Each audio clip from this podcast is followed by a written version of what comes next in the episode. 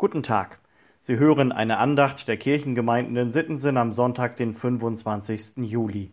Seien Sie herzlich willkommen.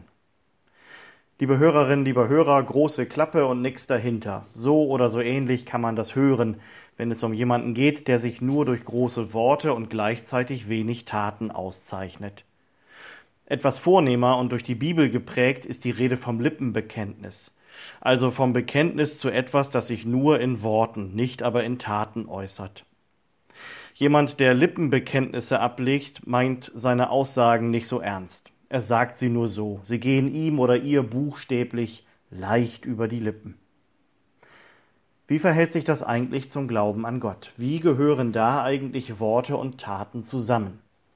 Die Antwort auf diese Frage war und ist ja immer wieder von Missverständnissen geprägt.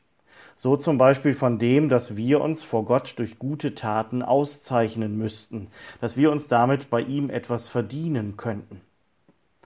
Zu Martin Luthers Zeiten zum Beispiel war das ein florierendes Geschäftsmodell. Da waren diese guten Taten nämlich gleichbedeutend mit Geldzahlungen für den Ablass. Luther hat dagegen gewettert und hervorgehoben, dass vor Gott allein der Glaube zählt. Was er aber damit nicht gesagt hat, war, dass die guten Taten oder in seinen Worten die Werke fortan unwichtig wären. Im Gegenteil. Der Mensch, der sich im Glauben durch Gott angenommen weiß, der kann aus purer Dankbarkeit darüber auch seinem Mitmenschen helfend zur Seite stehen. Diese tätige Nächstenliebe ist immer wieder Thema in der Bibel. Kurz und bündig in der Tageslosung für heute aus dem 82. Psalm Helft dem Elenden und Bedürftigen zum Recht. Und der Lehrtext aus dem ersten Johannesbrief macht dann nochmal deutlich, dass wir mit bloßen Lippenbekenntnissen nicht weiterkommen. Lasst uns nicht lieben mit Worten noch mit der Zunge, sondern mit der Tat und mit der Wahrheit. Das passt alles gut zum Thema dieses Sonntags. In den Bibeltexten für den Gottesdienst geht es um unsere Verantwortung als Christenmenschen in dieser Welt. Man könnte fragen, welchen Unterschied macht es eigentlich, ob es uns gibt oder nicht? Oder woran merken die anderen, dass es uns gibt? Jesus sagt das so, ihr seid das Salz der Erde, ihr seid das Licht der Welt. So wichtig und wertvoll seid ihr. Man könnte sagen, unersetzbar. Ich finde es immer wieder erstaunlich, welchen Stellenwert uns Jesus da einräumt, was er uns zutraut.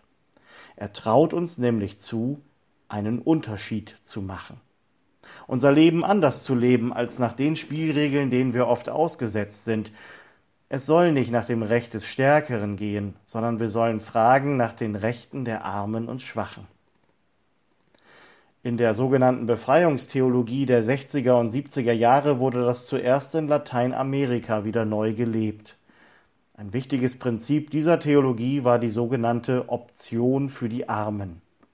Sie besagt, die Nächstenliebe wendet sich vor allem den Armen, Schwachen und Benachteiligten zu, und aus dem Armen, der auf mein Almosen angewiesen ist, wird mein Bruder oder meine Schwester auf Augenhöhe.